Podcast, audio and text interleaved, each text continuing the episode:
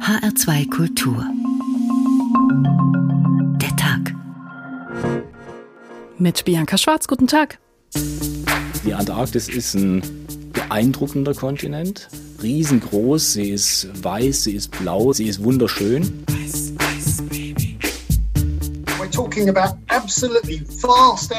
Wir sprechen hier von ungeheuer großen Gebieten. Das Eisschelf in der Antarktis ist stellenweise 1000 Kilometer breit und das Meer ist dort bis zu 800 Meter tief. Es geht im Winter die Temperaturen bis zu minus 80 Grad runter tatsächlich und mit dem Wind noch einmal ist es dann auch äh, unter minus 100 Grad ist wirklich das erste Mal, dass wir in der Antarktis diese hohen Temperaturen gemessen haben, über 20 Grad. Ein sehr hoher Temperaturwert, der aber einfach ganz klar in, das größere Bild passt, das wir haben, nämlich dass sich die gesamte westliche Antarktis insbesondere in den letzten Jahrzehnten großräumig sehr, sehr stark erwärmt hat. Ice, ice, baby, sämtliche Kontinente der Südhemisphäre. Das sind die großen Rohstoffproduzenten der Erde heute. Also wird es auch in der Antarktis entsprechende Rohstoffe geben, die aber, das ist im Antarktisvertrag geregelt, nicht ausgebeutet werden dürfen. Die Staatengemeinschaft hat sich hinter dem Ziel versammelt, das Militär, Soldaten und Manöver aus dem Gebiet herauszuhalten. Was mich an der Antarktis ganz besonders immer wieder fasziniert hat. Also wenn man jetzt irgendwo steht, wo vielleicht vorher noch nie jemand gestanden ist, und man schließt die Augen, dann hört man nichts. Und diese Stille ist eigentlich das, was mich am meisten fasziniert. Was fast alle wissen über die Antarktis. Ihre Eisschicht ist viele Kilometer dick. Dort leben Pinguine, aber keine Eisbären und es gibt keine dauerhafte menschliche Siedlung. Viel zu kalt. Was schon erheblich weniger Menschen wissen über die Antarktis. Die größten Süßwasserreserven der Erde stecken im Eis der Antarktis. Das macht es zu einer wertvollen Ressource. Die Menschen verschiedenster, selbst teils verfeindeter Nationen forschen seit sechs Jahrzehnten friedlich nebeneinander auf der Antarktis. Das regelt der Antarktisvertrag Vertrag, der heute sein 60. Jubiläum seit Inkrafttreten feiert. Aber wie geht's weiter mit der Antarktis, wenn ihr Eis durch die Klimaerwärmung abschmilzt und was genau wird auf diesem Eiskontinent heute eigentlich erforscht? Eis, Eis, Baby, fast alles über die Antarktis. So haben wir den Tag heute genannt. Und zu den überraschendsten Fakten zählt vielleicht auch, dass man dort kiloweise Gemüse anbauen kann. Obwohl die Bedingungen klar sind. Ausschließlich Minusgrade, kein Regen, monatelang keine Sonne und keine Erde. Die Wissenschaftler und Wissenschaftlerinnen des Deutschen Zentrums für Luft- und Raumfahrt in Bremen sind dieses Projekt trotzdem angegangen. Wolfgang Log.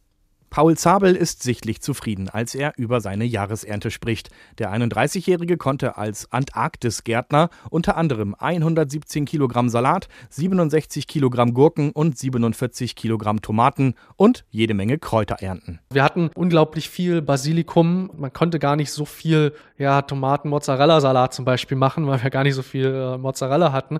Aber die Köchin hat dann daraus immer leckeres Pesto gemacht und dann konnte man das eben mit Nudeln zusammen essen oder sich aufs Brot schmieren oder einfach so löffeln.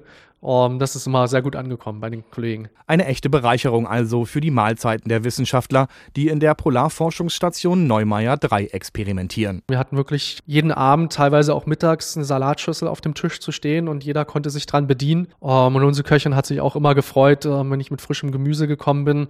Gerade auch so die Kräuter, uh, frisch, mit frischen Kräutern dann das äh, gebratene Fleisch oder äh, die anderen Gerichte aufzupeppen, das war schon eine deutliche Bereicherung für eine Überwinterung. Nur mit dem Anbau von Erdbeeren und Paprika wollte es nicht so richtig klappen. Die Pflanzen sind an sich super gewachsen und hatten viele schöne Blüten, haben aber leider ähm, gar keine Früchte ausgebildet wie bei der Erdbeere äh, und bei der Paprika nur deutlich weniger Früchte, als wir wirklich ähm, uns erhofft hatten. Ein Jahr lang war Paul Zabel in der Antarktis und hat die Gemüsezucht im sogenannten Eden ISS Gewächshaus erprobt.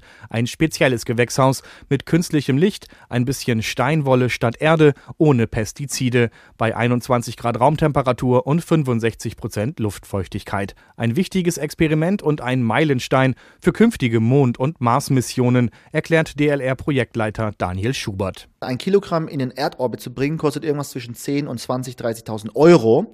Äh, wenn wir ein selbes Kilogramm auf den Mars bringen wollen, dann kostet das Millionen. Das heißt, jedes Kilogramm, was wir sparen können, ist bares Geld. Und deswegen werden wir Gemüse und Obst direkt vor Ort auf dem Mars produzieren. das mit dem Mars und dem Mond, das möchten wir noch ein bisschen genauer wissen. Und deswegen sprechen wir jetzt weiter mit Daniel Schubert, den Sie gerade gehört haben. Er ist der Projektleiter vom Deutschen Zentrum für Luft- und Raumfahrt für das Gewächshaus Eden ISS auf der Forschungsstation Neumeier 3 in der Antarktis. Guten Abend. Guten Abend. Herr Schubert, würden Sie uns bitte mal ein Bild malen von Eden ISS? Also wie groß ist denn diese Anlage? Wenn ich mit Ihnen da reinkomme, was sind denn die drei Bereiche, die ich durchquere? Ja, also zuerst kommen Sie in die sogenannte Luftschleuse. In der Luftschleuse kann man sich quasi umziehen. Man hat ja quasi seine Wintermäntel an. Äh, die kann man da äh, quasi ablegen. Man schlüpft dann in seinen Overall rein und betritt dann äh, die sogenannte Service-Sektion. In der Service-Sektion sind quasi alle Technologien drin, die wir benötigen, um die Pflanzen am Leben zu erhalten. Und von dort aus gelangt man dann in das Herz äh, der Anlage, nämlich äh, das sogenannte Future Exploration Greenhouse, äh, FEG genannt. Das ist dann quasi wirklich die Anzuchtkammer, wo wir äh, das Gemüse anbauen. Wenn ich diese Luftschleuse betrete, Sie hatten ja gerade schon gesagt, ich muss erstmal meinen Wintermantel und so weiter ausziehen. Wie groß ist denn der Temperaturunterschied? Ja, also wir haben momentan Temperaturen, die gehen runter bis minus 40 Grad. Da braucht man schon richtige Schutzkleidung. Und im Container selbst haben wir normale 20 Grad. Also wir haben schon einen Temperaturunterschied zwischen außen und innen von insgesamt 60 Grad. Braucht man da ein paar Minuten? Macht das was mit dem Kreislauf? Ja, das ist schon nicht ganz ohne. Da muss man sich schon ein bisschen akklimatisieren. Aber äh, man gewöhnt sich auch relativ schnell dran, gerade wenn man längere Zeit da unten lebt. Ich habe gelesen, dass das Gewächshaus 400 Meter weit weg ist von der Forschungsstation. Warum denn und wie lange braucht man denn in der Antarktis, um 400 Meter zu laufen? Also man braucht für die 400 Meter, je nachdem wie die Windverhältnisse sind oder die, die Wetterverhältnisse, sowas um die 20 Minuten, um dorthin zu kommen. Ähm, der Grund, warum wir so weit weg sind von der Station, ist folgender. Äh, wir haben in der Antarktis immer die Windrichtung mehr oder weniger aus derselben, aus derselben Richtung. Und gerade nach Schneestürmen lagern sich immer Schneeverwehungen hinter einem Objekt an. Mhm. Und äh, das macht die Station so oder so schon. Also da ist ein riesengroßer Schneehügel immer hinter der Station. Und man wollte das nicht zusätzlich noch äh, verstärken durch ein Gewächshaus dort. Deswegen hat man uns extra 400 Meter entfernt äh, platziert. Was gibt es denn in diesem Servicebereich an Technik, die ein Gewächshaus in Deutschland jetzt nicht braucht? Also wir haben quasi die drei großen Technologien oder die drei großen Faktoren, die, die eine Pflanze benötigt zum Leben. Wir kontrollieren genau die Atmosphäre in dem Gewächshaus. Also die Luftfeuchtigkeit wird genau eingestellt, die Temperatur wird eingestellt. Wir begasen quasi das System mit Kohlendioxid, äh, um quasi ein gesteigertes Wachstum zu erreichen. Dann geben wir alle Nährstoffe, die die Pflanze benötigt zum Wachsen. Ähm, Wasser und Nährstoffsalze werden zusammengemischt und der Pflanze äh, zur Verfügung gestellt. Ja, und dann als am Schluss brauchen wir natürlich auch noch Licht und das machen wir mit äh, sogenannten LED-Lampen. Äh, da geben wir den Pflanzen ganz spezielle Wellenlängen, damit die quasi ihren Photosyntheseprozess machen können. Dieses Projekt läuft seit der Überwinterungsphase 2018. Was heißt denn hier Überwinterungsphase? Wie lang ist die? Ja, die Überwinterungsphase fängt meistens so um den 1. März herum an äh, und geht dann bis Anfang, Ende November, je nachdem, wie die Wetterverhältnisse sind. Und in dieser Phase sind die, äh, ist die Mannschaft dort vor Ort wirklich komplett abgeschlossen von der Außenwelt. Also man muss sich das so vorstellen, da geht kein Flugzeug rein, da kommt auch kein Schiff vorbei. Die sind wirklich komplett auf sich alleine gestellt, müssen quasi alles, was sie zum täglichen Leben brauchen, irgendwie selbst äh, gestalten. Wir haben das eben im Beitrag gerade kurz gehört. Es geht ja bei diesem ganzen Projekt in der Antarktis auch darum, herauszufinden, wie man auf dem Mars oder auf dem Mond zum Beispiel ähm, Obst und Gemüse anbauen könnte. Und sie haben dort unter anderem auch einen ferngesteuerten, automatisierten Start der Anlage getestet. Äh, würde das tatsächlich bedeuten, dass man diese Anlage ohne Menschen irgendwo hinfliegen und dann quasi mit der Fernbedienung starten könnte? Ja, das ist quasi ein Szenario, was wir uns anschauen. Man überlegt sich, dass man quasi ein Gewächshausmodul vielleicht vorab schon auf den Mars bringt, äh, dort automatisch schon startet, bevor die ersten Menschen überhaupt zum Mars kommen. Und wenn dann die Astronauten kommen, soll dann quasi schon das Gewächshaus in voller Blüte stehen und äh, die Astronauten können gleich anfangen zu ernten und äh, zu konsumieren. Wieso funktioniert das denn auf der Antarktis? Also inwiefern eignen sich die Bedingungen, um nochmal Rückschlüsse auf einen möglichen Gemüseanbau auf dem Mars zu ziehen? Ja, also wie schon gesagt, diese starke Isolation ist natürlich etwas, was wir so in Europa nicht äh, simulieren können. Also wirklich eine, eine Gruppe von Menschen, die wirklich absolut isoliert äh, und auf sich selbst gestellt leben muss. Das ist eine einzigartige Situation, die wir in der Antarktis vorfinden. Dann leben die Menschen dort äh, gerade in der Isolationsphase in einer wirklich sehr extrem umweltfeindlichen Umgebung. Wir haben also, wie schon gesagt, Temperaturen, die gehen runter bis minus 40 Grad. Wir haben mehrere Wochen absolute Dunkelheit. Das sind schon solche Bedingungen, die so ähnlich sind wie auf Mond und Mars. Natürlich nicht genauso, aber, aber ähnlich. Und äh, das äh, wollten wir quasi testen mit unserem Gewächshaus, wie quasi unser Gewächshaus auf diese, auf diese spezielle Gruppe wirkt. Um noch mal kurz einen ganz anderen Blickwinkel einzunehmen, ich kann mir vorstellen, dass das für die Psyche vielleicht auch wichtig ist, in all dem kalten Weiß etwas wachsen zu sehen, beziehungsweise dann irgendwann auf dem Mars in all dem roten Sand. Ja, genau. Ein Aspekt, den wir untersuchen, ist der, die, Psychologie oder im Englischen sagt man das Well-Being. Wie fühlt man sich? Äh, welchen, welchen Effekt haben frische Pflanzen auf die Gruppe? Und äh, man muss sich das so vorstellen, eine bemenschte Mission zum Mars dauert ungefähr drei Jahre. Also wir brauchen ungefähr neun Monate, um zum Mars zu kommen, sind ungefähr ein Jahr äh, vor Ort und brauchen dann wieder neun Monate zurück. Also mehr oder weniger sind wir ungefähr drei Jahre unterwegs. Und da kann es doch schon helfen, äh, quasi so eine Art Erdungseffekt zu haben, wie Pflanzen auf Menschen wirken. Mal ganz abgesehen von der frischen Nahrung, die natürlich auch einen psychologischen Effekt hat. Wie es sich anfühlt, in der Antarktis jetzt im Moment zu überwintern, das besprechen wir gleich mit einer Wissenschaftlerin, die aktuell in der Überwinterungsphase auf der Forschungsstation Neumeier 3 ist. Das war Daniel Schubert, Projektleiter vom Gewächshaus Eden ISS vom Deutschen Zentrum für Luft- und Raumfahrt. Aber vorher wechseln wir kurz den Pol vom Süd zum vielleicht vertrauteren Nordpol. Der norwegische Polarforscher Fridtjof Nansen hatte eine Idee. Er wollte sich auf dem extra dafür gebauten Schiff Fram vom Packeis zum Nordpol schieben lassen. 1893 ist er aufgebrochen und hat seine geliebte Frau Eva und die kleine Tochter Liv zurückgelassen. Kurz nach der Abreise schreibt er diesen Brief. 3. Juli 1893. Du wunderschöne, wunderbare Eva, Gerade lese ich zum wiederholten Male deine schönen Briefe und mir wird ganz warm ums Herz. Und ich bin stolz, dass du die meine bist, meine und nicht die eines anderen, und mir kommen die Tränen. Ich habe lange das Bild betrachtet, das Wehrenschold von dir gezeichnet hat. Es ist so schön, es hier dabei zu haben. Dann habe ich eine Fotografie von dir hervorgeholt, sie aber und abermals geküsst und in den Rahmen gesetzt, den ich in Bergen gekauft habe. Jetzt steht sie vor mir. Ich hole mein Fotoalbum hervor mit all den Fotografien von dir und Liv, der süßen Liv, bezaubernde kleine Liv, und ich werde ganz krank vor Sehnsucht nach dir, meine kleine Eva. In meiner kleinen Kajüte bin ich umgeben von Andenken an dich, und ich werde hier stundenlang von dir träumen. Oh, welch ein wunderbares Gefühl, dich so stark zu lieben, es ändert mein Leben und ist uns nicht trotz allem diese Sehnsucht so lieb geworden? All das hat doch gar nichts zu sagen. Wir haben einander in unseren Gedanken, in unseren Erinnerungen, in einer unendlichen Liebe. Was spielt es da für eine Rolle, dass der Abstand unsere Körper voneinander trennt, wenn sie sich doch wiederhaben werden? Währenddessen finden unsere Gedanken zueinander. In ihnen sind wir für immer beieinander. Aus dem Buch Polarliebe, leidenschaftliche Briefe und Geschichten aus dem ewigen Eis, aus dem Norwegischen von Caroline Hippe. Da hören wir im Laufe des Tages heute noch ein paar weitere Ausschnitte.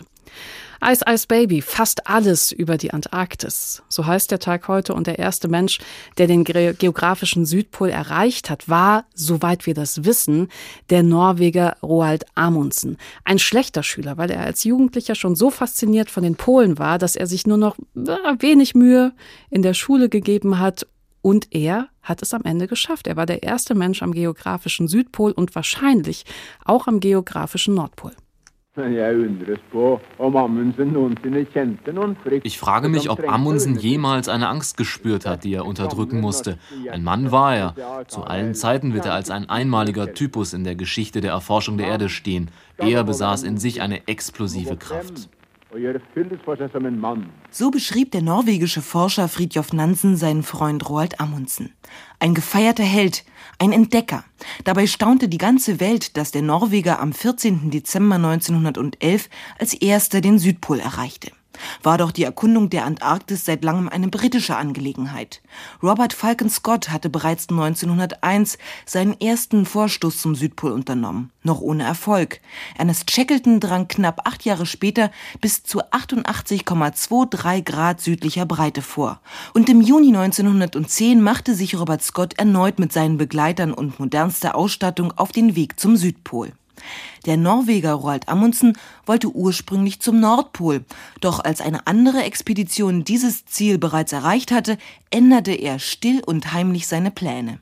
Noch hatte kein Mensch den Pol auf der Südhalbkugel betreten.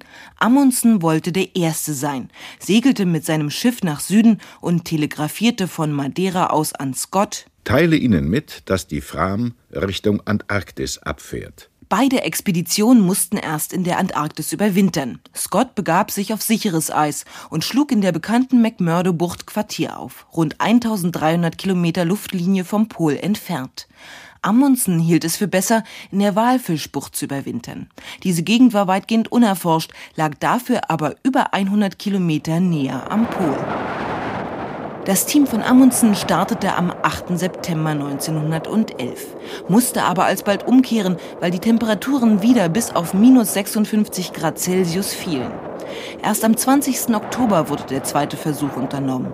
Auch Robert Scott saß wegen schlechten Wetters fest und zog zehn Tage später los. Da war Amundsen schon beim 81. Breitengrad angelangt, ein immenser Vorsprung, den der Norweger vor allem seinen Hunden zu verdanken hatte. Wir waren sehr neugierig, wie sich die Hunde ihrer Aufgabe, die vollbeladenen Schlitten zu ziehen, stellen würden. Dass sie es leisten konnten, glaubten wir schon, aber wir wussten doch nicht, ob es ihnen leicht oder schwer fallen würde. Dass Amundsen auf die bei den Eskimos bewährten Polarhunde vertraute, war sein entscheidender Vorteil. Robert Scott hatte bereits während der Anreise viele seiner Islandponys verloren. Und die modernen Motorschlitten, die extra für diese Expedition entwickelt worden waren, versagten schon während der ersten 100 Kilometer den Dienst. Trotz allem gaben die Briten nicht auf. Schneestürme, Eisregen, das Wetter war für beide Expeditionen hart. Amundsen schrieb in sein Tagebuch Nebel, Nebel, Nebel und wieder Nebel. Weiterzugehen, ohne zu wissen, wie das Gelände sich anließ, war nicht angenehm. Dieser Marsch an Spalten und Abgründen vorbei, ohne die Möglichkeit, das Geringste zu sehen, hatte entschieden etwas Unheimliches. Und dann noch der Aufstieg zum Polarplateau. Auf über 3000 Meter Höhe, über Gletscher und durch Schluchten, immer weiter bis zum magischen 90. Breitengrad. Um 3 Uhr nachmittags ertönte ein gleichzeitiges Halt von allen Schlittenlenkern. Das Ziel war erreicht und die Reise zu Ende. Die Gegend um den Nordpol, ach ja, zum Kuckuck, der Nordpol selbst hatte es mir von Kindesbeinen an angetan und nun befand ich mich am Südpol. Kann man sich etwas entgegengesetzteres denken? Als Robert Scott und seine Begleiter einen Monat später diesen Punkt erreichten, wehte ihnen die norwegische Flagge entgegen. Niedergeschlagen und ausgezehrt traten sie den Rückweg an.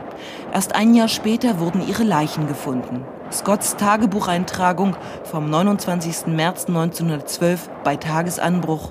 Die Kraft hat uns verlassen. Das Ende kann nicht mehr lange dauern. Ich kann nicht mehr schreiben. Auch Amundsen kam im Eis ums Leben, 17 Jahre später. Von einer Suchexpedition nach dem verschollenen Luftschiff des Italieners Nobile kehrte er nie zurück. Daniela Schönwälder über den wahrscheinlich ersten Mann am Südpol, der Norweger Roald Amundsen.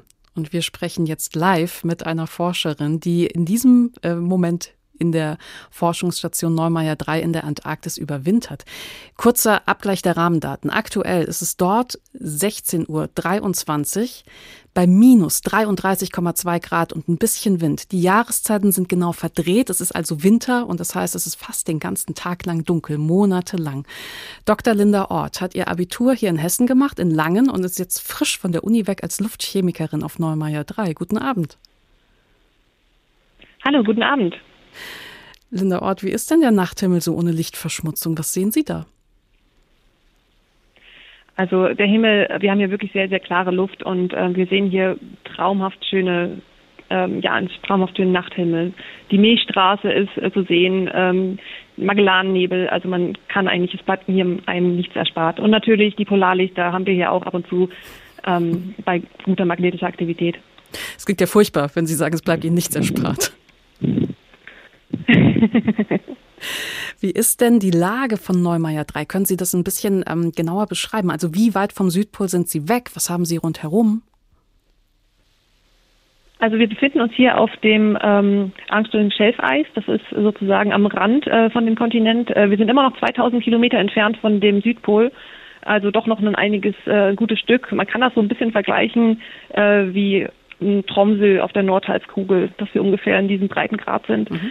Ähm, ja, aber es ist immer noch sehr kalt. Äh, wir haben eine wunderschöne ähm, Eiswüste um uns herum, das äh, ewige Schelfeis. Man kann ewig weit schauen. Wir haben die äh, einer der größten Pinguinkolonien hier gleich um die Ecke, ähm, unsere Nachbarn quasi. Ja, und ganz viel Eis und Schnee. Ja, Sie sind ja gerade in der Überwinterungsphase dort. Also von März bis November sind Sie abgeschnitten von der Außenwelt. Wieso? Ähm, es ist quasi unmöglich, äh, hierher zu kommen in dieser Zeit. Äh, wir haben jetzt derzeit tatsächlich Eis, äh, also das antarktische Eis, ähm, das geht bis zu 60 Grad Süd, also ziemlich weit in das Meer hinein. Ähm, da schafft es nicht mal ein Eisbrecher durch. auch für den Flugverkehr ist es quasi unmöglich, weil durch die starken Stürme, die es hier gibt, es gibt manchmal Stürme bis zu 120 km/h, äh, Windgeschwindigkeit, ähm, durch die enorme Kälte. Wir hatten auch jetzt in den letzten Tagen Temperaturen unter minus 40 Grad. Ähm, das macht es einfach unmöglich, dass irgendwas hierher kommt. Deswegen müssen wir halt eben als isolierte Gruppe hier die Stellung halten, unsere Forschung weiter betreiben und äh, ja, und sind hier in unserer eigenen isolierten Welt. 50 Quadratmeter Fläche hat die Forschungsstation. Die Hälfte davon wird beheizt. Für jetzt aktuell in der Überwinterungsphase zehn Mitarbeitende. Also im Sommer können über 50 Forschende unterkommen. Jetzt im Moment sind sie zu zehnt. Welche zehn Berufe sind denn da abgedeckt? Es ist ja wichtig, dass alles weiter laufen kann.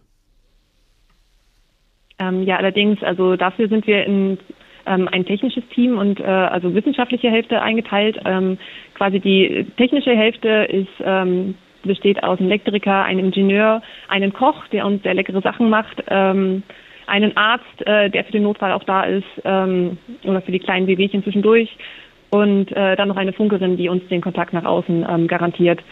Und äh, ja, und die wissenschaftliche Seite besteht aus einem Meteorologen, ähm, zwei Geophysikern äh, und eben mir als ähm, Luftchemikerin, die sich um die Wissenschaft kümmern. Und äh, zusätzlich äh, diese Überwinterung haben wir eine Gast, äh, Wissenschaftlerin von der NASA dabei, die äh, den Garten Eden betreibt.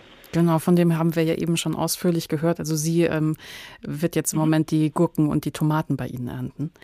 Sie haben es gerade gesagt, Sie sind Luftchemikerin und über der Antarktis gibt es ja die sauberste Luft der Welt. Wie schmeckt die denn? Ja, äh, sehr gut.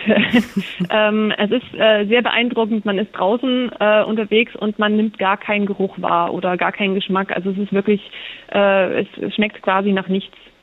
Und ähm, wir haben hier wirklich die sauberste Luft, ähm, quasi die Hintergrund, äh, den Hintergrund der ganzen Erde sozusagen der Welt, also quasi die ähm, nicht gerade stark beeinflusst von irgendwelchen Städten drumherum, sondern ähm, ja, eben sehr reine Luft und das ist auch äh, sehr schön.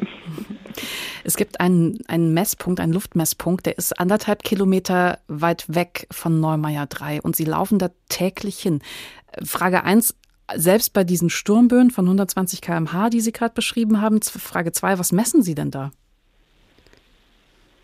Ähm, ja, genau. Also der Weg ist sehr äh, eigentlich ja relativ eintönig, dadurch, dass es ähm, wirklich einfach nur über das Schelfeis rüber geht, also eine glatte Eisfläche, Eis- und Schneefläche, aber er ist trotzdem auch noch so vielfältig. Also ich laufe da jeden Tag hin, äh, weil eben da das Spurenstoffobservatorium ist, äh, was wir hier kurz Spuso nennen.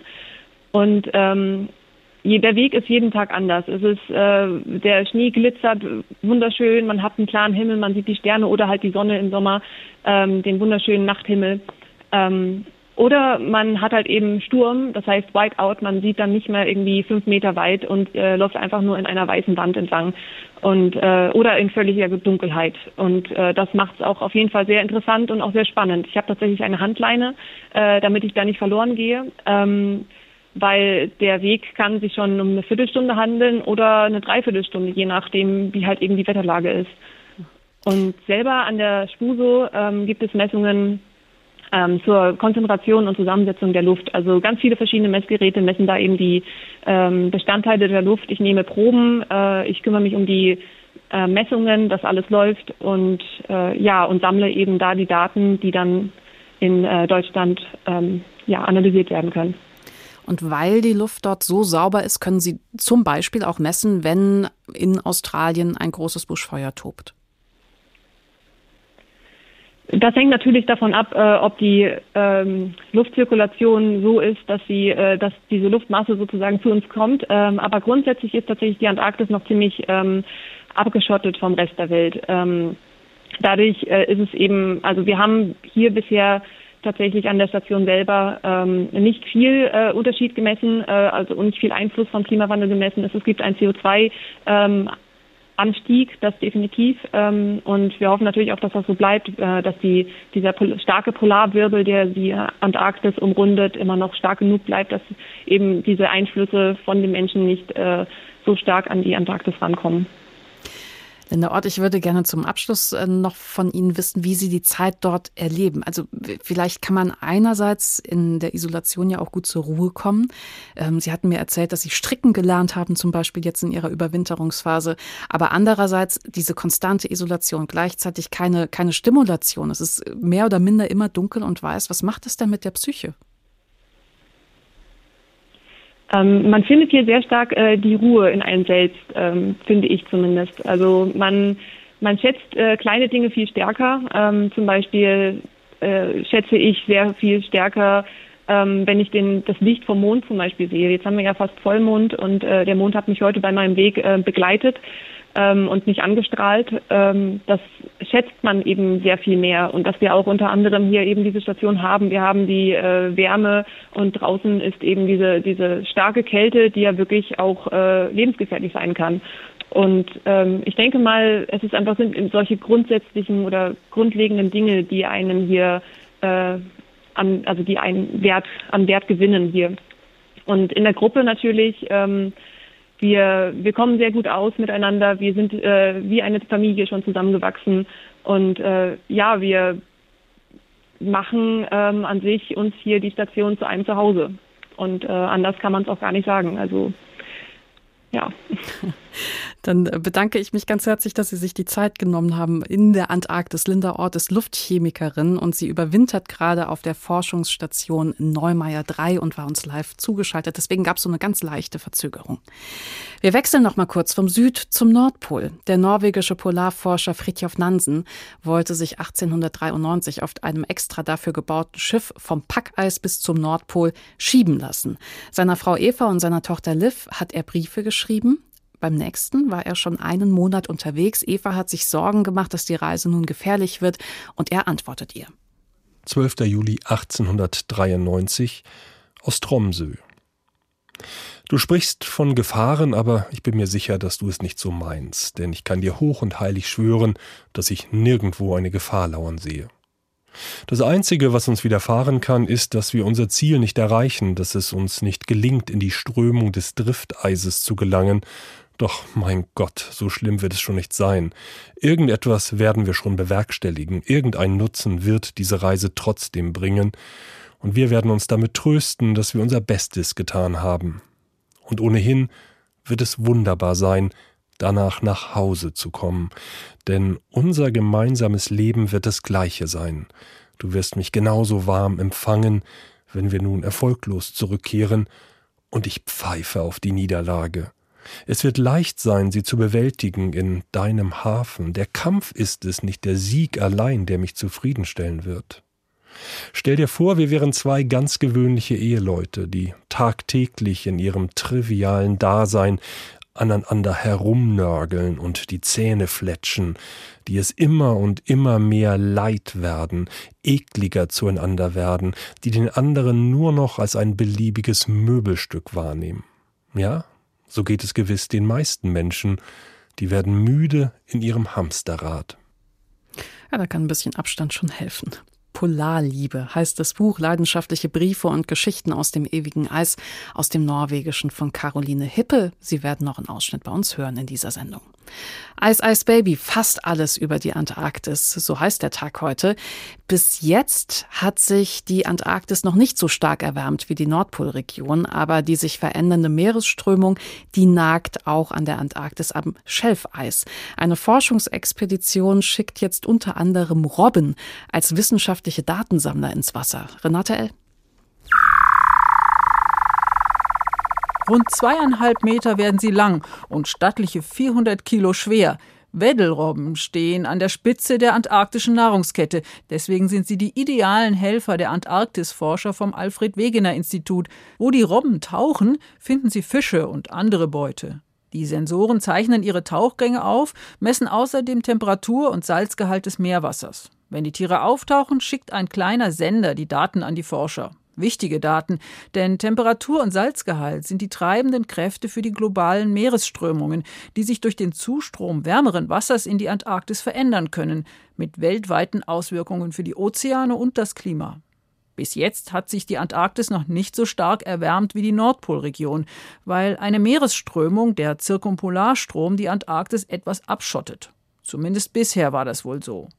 Ob und wie sehr sich das schon geändert hat, will das Polarstern-Team im Weddellmeer erforschen. Das schmiegt sich zwischen die Hauptlandmasse des Kontinents und die westantarktische Halbinsel, die sich wie ein Finger Richtung Südamerika streckt. Seit 2016 ist das Meereis im nordwestlichen Weddellmeer schon leicht zurückgegangen, sagt die Meereisphysikerin Stefanie Arndt. Und daher wird es jetzt noch einmal mehr interessant, im östlichen Weddellmeer zu forschen und zu untersuchen, dem Bereich, wo wir bisher nur sehr schwache Veränderungen beobachten, quasi den Initialzustand des Meereises zu untersuchen und zu beschreiben. Besonders interessant ist dabei das Schelfeis, also Gletscher, die sich vom Festland ins Meer hinausschieben, in ein immer wärmeres Meer. Jetzt haben Modellstudien gezeigt, dass bei weiterer Klimaerwärmung mehr von diesem warmen Wasser unter das Schelfeis strömt und eine erhöhte Schmelze die Stabilität dieses Schelfeises beeinträchtigen kann. Und das hat zur Folge, und das betrifft dann letztendlich uns hier zu Hause, einen eventuell schnelleren Anstieg des Meeresspiegels.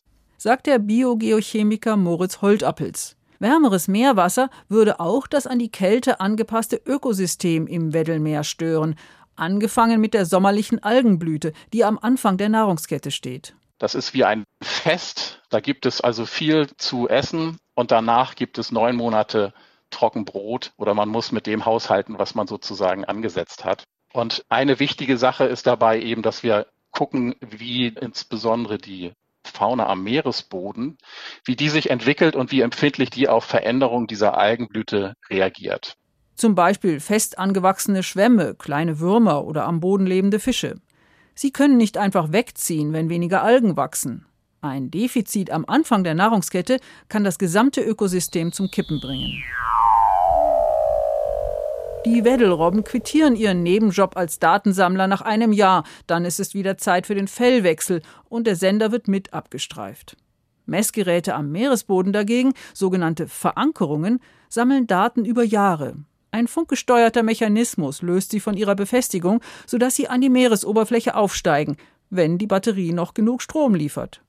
Eine norwegische Verankerung wurde 2009 versenkt, berichtet der Expeditionsleiter Hartmut Helmer die wird kein Auslöser mehr hochbringen. Und da müssen wir dann ein besonderes Verfahren anwenden, um die dann an die Oberfläche zu kriegen. Und wenn wir das kriegen würden, dann hätten wir also eine Zeitreihe, die dann auch sogar noch vor der Zeitreihe unserer Verankerung liegen würde. Renate L. über die große Biodiversität in den Meeren um die Antarktis und das schmelzende Schelfeis. Was die Klimaerwärmung in der Zukunft für die Antarktis und eine Veränderung dort wiederum für uns bedeuten kann, das weiß Thorsten Albrecht vom Institut für Klimafolgenforschung in Potsdam. Guten Abend. Guten Abend, hallo.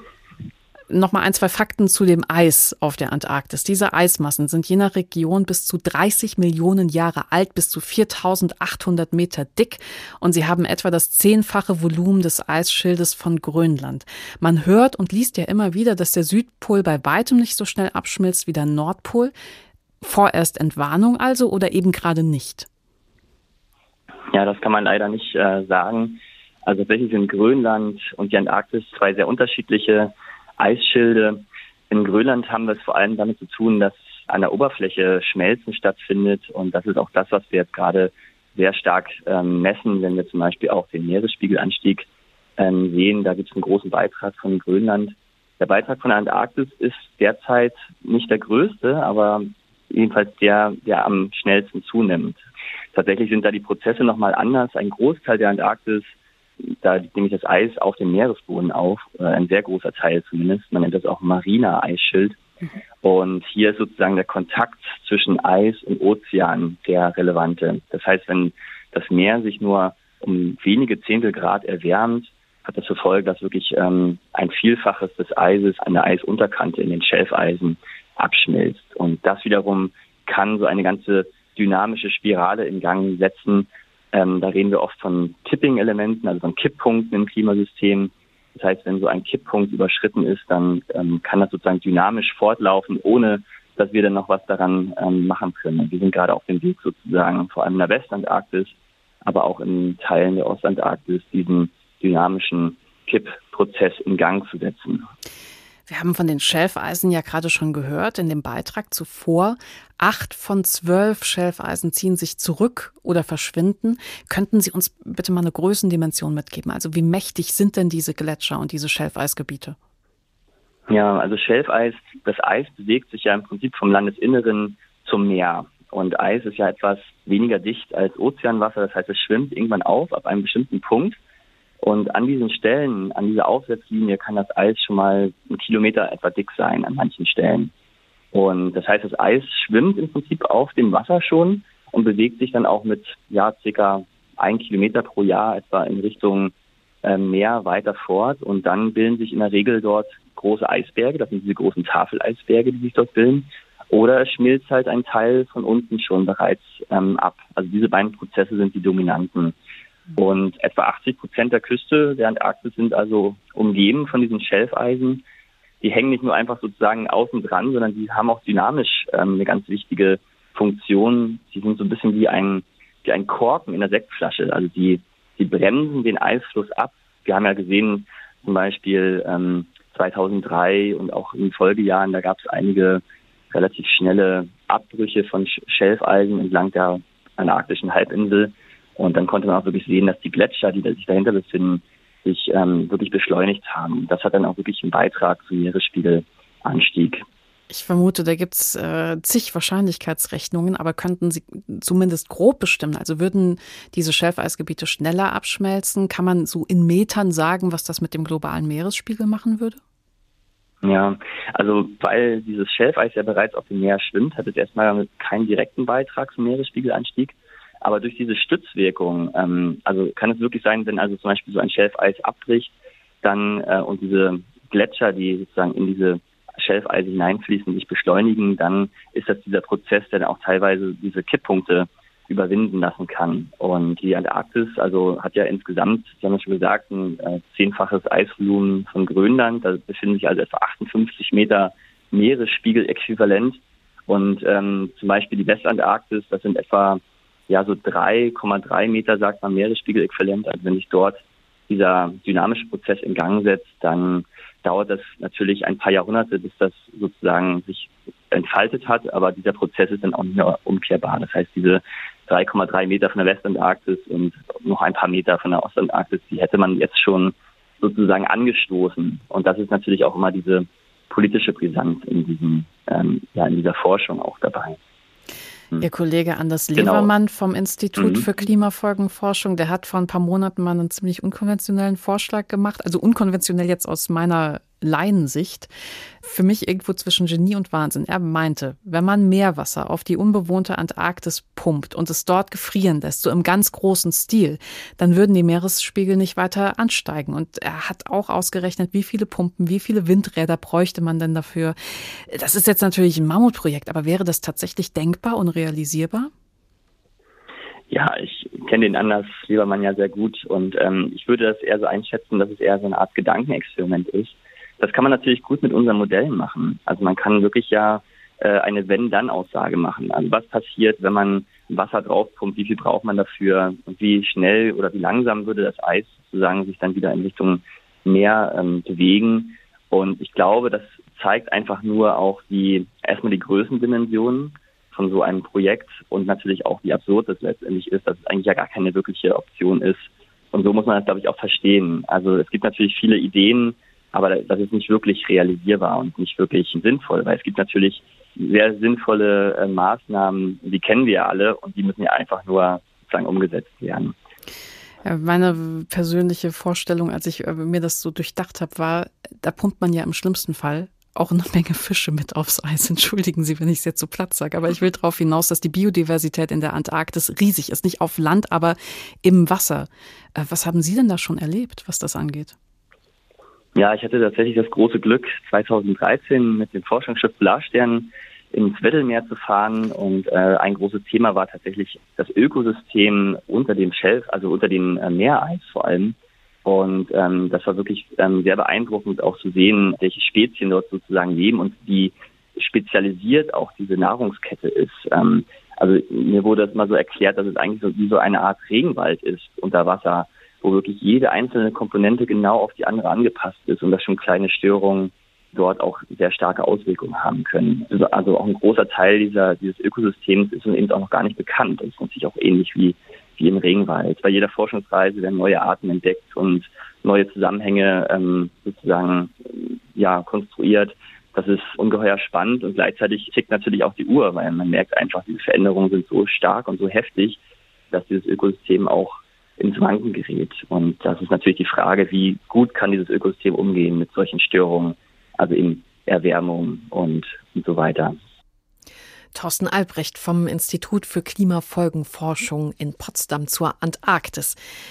Der norwegische Polarforscher Fridtjof Nansen wollte in die entgegengesetzte Richtung 1893 sich auf einem extra dafür gebauten Schiff vom Packeis zum Nordpol schieben lassen. Seiner Frau und seiner Tochter hat er Briefe geschrieben und dieser hier ist vor dem eigentlichen Aufbruch ins Packeis geschrieben und behandelt emotionale Widersprüche. Februar 1895 ich habe oft daran gedacht, in dieser langen Zeit, dass du jeden Grund dazu hast, mich zu fragen, wie das zusammengeht, dass ich dich so sehr liebe und dennoch von dir fortgehen kann auf diese Reise und dir dabei so viel Kummer und Schmerz bereite. Ja, ich frage mich das selbst und ich verstehe es nicht ganz. Und trotzdem bleibt mir nichts anderes übrig. Eine höhere Macht, über die ich selbst keine Gewalt habe, hat mich angezogen, ein Sog stärker als ich selbst. Ist es Eitelkeit oder Ehrgeiz? Das glaube ich nicht, aber du kennst mich. Du hast wohl eine klügere Antwort auf diese Frage. Was für mich zählt, ist, dass diese Reise ein Teil meines Lebens ist, das niemals vollkommen wäre, wenn ich sie nicht unternommen hätte aus dem Buch Polarliebe, leidenschaftliche Briefe und Geschichten aus dem ewigen Eis, aus dem Norwegischen von Caroline Hippe. Einen kleinen Brief haben wir noch am Ende der Sendung. Ice Ice Baby, fast alles über die Antarktis. So heißt der Tag heute und dieses ganze Konstrukt Antarktis auf politischer Ebene wird zusammengehalten vom Antarktis-Vertrag, der heute sein 60-jähriges Jubiläum seit Inkrafttreten feiert. Und bis heute ist die Antarktis der Forschung und Wissenschaft gewidmet und diese zusammen und nebeneinander Herarbeit verläuft störungsfrei. Anne Herberg. Der gemeinsame Austausch ist groß. Die friedliche Zusammenarbeit ist nicht nur Willensbekundung, sondern Eckpfeiler des sogenannten Antarktis-Vertrages, ausgehandelt vor 60 Jahren zwischen oftmals verfeindeten Nationen. Doch sie einigten sich darauf, den siebten Kontinent weder wirtschaftlich auszubeuten noch für militärische und politische Konflikte zu nutzen und Das wird kontrolliert, sagt Birgit Steckelberg. Die Ärztin leitete die Station von Dezember 2018 bis Januar 2020. Es gibt ja auch regelmäßige Inspektionen, die nicht vorher angekündigt sind der Stationen untereinander, so dass es da keine Konflikte gab bisher. Wenn man sich die Weltgeschichte und den Verlauf so anschaut, kann man nur hoffen, dass die Intentionen rein wissenschaftlich bleiben. Damals allerdings maß niemand der Antarktis große Bedeutung bei. Doch so unberührt wie vor 60 Jahren ist der Kontinent heute nicht mehr, auch weil das südliche Polarmeer mit seinem Bestand an Krill, der Walen und Pinguinen als Nahrung dient, immer mehr befischt wird. Dabei sperren sich vor allem Russland und China gegen die Ausweitung maritimer Schutzzonen. Wie es sich weiterentwickeln wird, ist natürlich schwer zu sagen, gerade wenn jetzt irgendwelche Bereiche hier eisfrei werden und dann doch auf einmal die glänzenden Rohstoffe zutage kommen. Aber äh, ich denke, man hat sich vor vielen Jahren auf einen Antarktisvertrag geeinigt. Man hat diesen Antarktisvertrag auch noch wieder verlängert. Ich sehe es mal als gutes Zeichen, dass es in diese Richtung auch weitergeht. Ein zusätzliches Umweltschutzprotokoll untersagt bisher den Bergbau in der Antarktis, zumindest bis 2048. Doch damit der Vertrag seine Wirksamkeit behält, brauche es vor allem eins, einen globalen, effektiven Klimaschutz, sagen die Wissenschaftler. Die Inhalte des Antarktis-Vertrages vertiefen wir jetzt mit Patrick Flamm, Doktor der internationalen Politik an der Virginia-Universität in Neuseeland, assoziiert mit dem Giga-Institut in Hamburg. Guten Abend. Guten Abend. Sie sind ein guter Ansprechpartner über den Antarktisvertrag. Das ist ja eines der erfolgreichsten internationalen multilateralen Abkommen. 1959 haben sich erstmal zwölf Signatarstaaten geeinigt. 1961 ist der Vertrag in Kraft getreten und mittlerweile haben insgesamt 45 Staaten den Arktisvertrag unterzeichnet und darunter auch Deutschland. Ähm, Herr Flamm, könnten Sie vielleicht sagen, was war denn ursprünglich das Ziel 1959, als das Ding verhandelt worden ist? 1959 befinden wir uns in Zeit des Kalten Krieges und die zwölf ursprünglichen Unterzeichnerstaaten, die sich da in Washington trafen, einte die ähm, Absicht, dass man die Antarktis nicht zum Gegenstand von Großmächte-Konfrontation werden lassen wollte. Und ähm, weder wollte man dort irgendwelche geheimen Raketenanlagen sehen, auch keine Atomwaffentests. Diese Befürchtung gab es. Ähm, alle zwölf Staaten damals waren sehr an Polarforschung interessiert und hatten das gemeinsame Interesse, Regeln zu finden, wie man weiterhin einen freien Zugang für Wissenschaftler zum Kontinent ermöglichen konnte. Ähm, es gab nämlich damals, die gibt es auch heute noch, Gebietsansprüche von, von sieben unterschiedlichen Staaten, die überlappten zum Teil oder überlappen zum Teil und, und das hatte natürlich Konfliktpotenzial. Wie hat man sich bei den Gebietsansprüchen geeinigt erstmal? Den Kompromiss, den man da gefunden hat, der war recht genial. Die Gebietsansprüche wurden beiseite gelegt, wurden eingefroren. Sie wurden weder anerkannt noch ähm, verworfen. Militärisches Personal und, und, Material durfte in die Antarktis äh, verbracht werden, aber nur zur Unterstützung von Wissenschaft. Und die ganze Antarktis wurde zur atomwaffenfreien Zone erklärt, zur ersten atomwaffenfreien Zone ähm, ähm, weltweit tatsächlich. Das ist wirklich clever. Ne? Das ist so nach dem Motto, ihr habt alle recht aber wir reden andermal drüber. Vielleicht so in 100 Jahren sprechen wir uns. Genau, richtig. Der Antarktisvertrag ist ein ganz kurzes Dokument, aber ähm, die Eleganz dieser Regelung ist schon wirklich bemerkenswert. Was ja bis hierhin gut funktioniert hat, also es gibt, wie Sie gerade gesagt haben, es gibt keine offen schwelenden Territorialkonflikte in der Antarktis. Sie ist nahezu ausschließlich der Wissenschaft zugänglich. Wissenschaftler aus vielen Nationen arbeiten Tür an Tür. Rohstoffausbeutung ist verboten, die Umwelt wird streng geschützt und außer regulierter Fischerei und Tourismus wird die Antarktis nicht wirtschaftlich genutzt. Meinen Sie, man hätte sich 1959 auf diese Punkte einigen können, hätte man über den Kontinent gewusst, dass er vielleicht auch wirtschaftlich hätte interessant sein können? Das wäre wahrscheinlich deutlich schwieriger geworden. Ähm, allerdings muss man sich klar machen, dass das südliche Polarmeer und der antarktische Kontinent mit die extremsten Gegenden auf dem Planeten sind. Die Antarktis ist der windigste, der trockenste, der kälteste Ort der Erde. Und das macht viele Geschäftsideen vornherein recht unwirtschaftlich. Diese größte Wildnis der Erde soll ja so intakt wie irgendwie möglich erhalten bleiben. Wer überwacht das denn? Also diese strengen wirtschaftlichen, die Umweltschutzauflagen, das ist ein so riesiges Gebiet, das so dünn besiedelt ist. Also wer bekäme denn mit, würden da zum Beispiel im großen Stil Fischfang betrieben werden?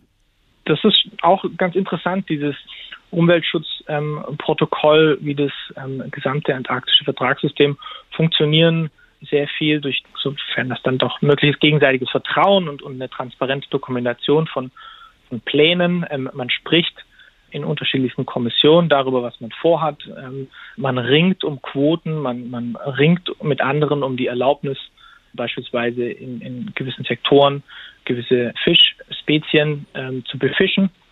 Letztlich hat man aber, weil jeder Staat letztlich machen kann, was er möchte, nur seinen Ruf zu verlieren. Strenge Strafen oder so etwas gibt es gibt es tatsächlich nicht. Ähm, das Ganze wird zusammengehalten durch, ähm, was manchmal also als Geist der antarktischen Kooperation beschrieben wird. Jetzt sind wir im Jahr 2021. Sie haben einen Beitrag verfasst zu den größten aktuellen Herausforderungen des Antarktisgesetzes und dann nennen Sie Klimaerwärmung, globale Machtverschiebung und steigenden Tourismus. Könnten Sie diese drei Punkte kurz erklären als Herausforderung? Ja, sehr gerne. Erstens Klimaerwärmung, die globale Erwärmung schreitet an den Polen schneller voran. Ähm, das ist in der Arktis so, wie wir im Moment leider sehen müssen, erleben da eine, eine richtige Hitzewelle. Ähm, ist aber auch in der Antarktis so. Man muss aber da dazu sagen, dass diese Klimafrage nicht im Rahmen des Antarktisvertrags gelöst werden wird, sondern durch substanzielle Klimapolitik in den Hauptstädten dieser antarktischen Staaten und nicht so sehr ähm, dort unten. Also mhm. Klima ist eine ganz große Herausforderung für die Antarktis. Zweitens, globale Machtverschiebung. Ähm, wir sind nicht mehr in Zeiten des Kalten Krieges. Das globale Machtgewicht hat sich verschoben. Ähm, der Aufstieg Asiens hier zu nennen und, und der Volksrepublik China. Ähm, es führt zu vielerlei, teils berechtigten, teils unberechtigten Ängsten, zum Teil auch zu Rassismus. Da gab es Meldungen in den Medien, dass sich beispielsweise Chinesen oder Südkoreaner ja ohnehin nur an Ressourcen interessieren und sich auch nicht an Regeln halten und so. Ähm, so funktioniert der antarktische Geist der Zusammenarbeit nicht. Also da muss man sich gut überlegen, wie man in der Antarktis hier weiterarbeiten möchte als Vertragspartner. Mhm. Und drittens steht Tourismus so ein für neue Regulierungsherausforderungen, die man vor 60 Jahren auch einfach noch nicht, nicht sehen konnte. Vor 60 Jahren dachte man, dass die Antarktis eine tote Eiswüste ist, die keinerlei wirtschaftlichen Wert hat. Man wusste nicht, dass, dass dort unheimlich viel ähm, Biodiversität vorherrscht ähm, in den Küstenregionen äh, im südlichen Polarmeer und, und, und selbst noch unter kilometerdickem Eis besteht Leben. Das wusste man alles nicht. Und wie man das weiterhin effektiv schützen kann, wie man aber auch wirtschaftlichen Zugriff, ob das jetzt Tourismus ist oder, oder was man als Bioprospecting kennt, also die kommerzielle Auswertung von wissenschaftlichen Erkenntnissen in diesem biologischen Bereich, das ist alles noch nicht reguliert. Und da müsste man jetzt Regeln finden, wenn das System weiterhin effektiv sein soll. Herr Dr. Flamm, was wünschen Sie sich denn für die Zukunft der Antarktis? Ähm, das ist eine sehr gute Frage. Die Antarktis wird im Umweltschutzprotokoll als ein dem Frieden und der Wissenschaft gewidmeten Naturpark beschrieben und ich würde mir wünschen, dass die Antarktis in 50, 100 und 150 Jahren immer noch ein Frieden und der Wissenschaft gewidmeter Naturpark ist. Und dass das so bleibt, äh, da müssen wir aber als Forscher und als politisch äh, Handelnden noch viel dazu tun, dass das so bleibt. Das ist kein Selbstläufer. Manchmal könnte man meinen, die Antarktis, das ist alles erfolgreich geregelt. Und das ist dieses Vorbild für internationale Kooperation und das mag so sein. Aber das ist nicht unbedingt automatisch weiterhin in der Zukunft so. Patrick Flamm, Doktor der internationalen Politik an der Virginia Universität in Wellington, Neuseeland, assoziiert mit dem Giga-Institut in Hamburg. Herzlichen Dank. Ice, Ice Baby, fast alles über die Antarktis. So hieß der Tag heute und was wir mitnehmen können. In der Antarktis kann man wunderbare Gurken und Tomaten züchten, was uns hoffnungsvoll stimmt für die erste Kolonie auf dem Mars. Nirgendwo gibt es so einen Artenreichtum wie in den Meeren vor der Antarktis und die Folgen des Klimawandels bedrohen auch diese größte Wildnis der Erde.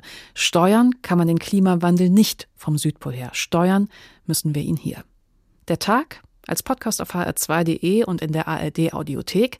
Bianca Schwarz mein Name. Ich bedanke mich fürs Zuhören und das ist der letzte Brief von Fridtjof Nansen. Ende 1895 nach der Expedition. Hier hast du endlich deinen Mann zurück. Alles gut. Expedition wie erwartet geglückt. Hoffe, dir geht es gut. Kannst du mich treffen? Sende Antwort alsbald nach Vardö. Telegrafiere später mehr. Tausend Grüße, Küss lief, Fritjof.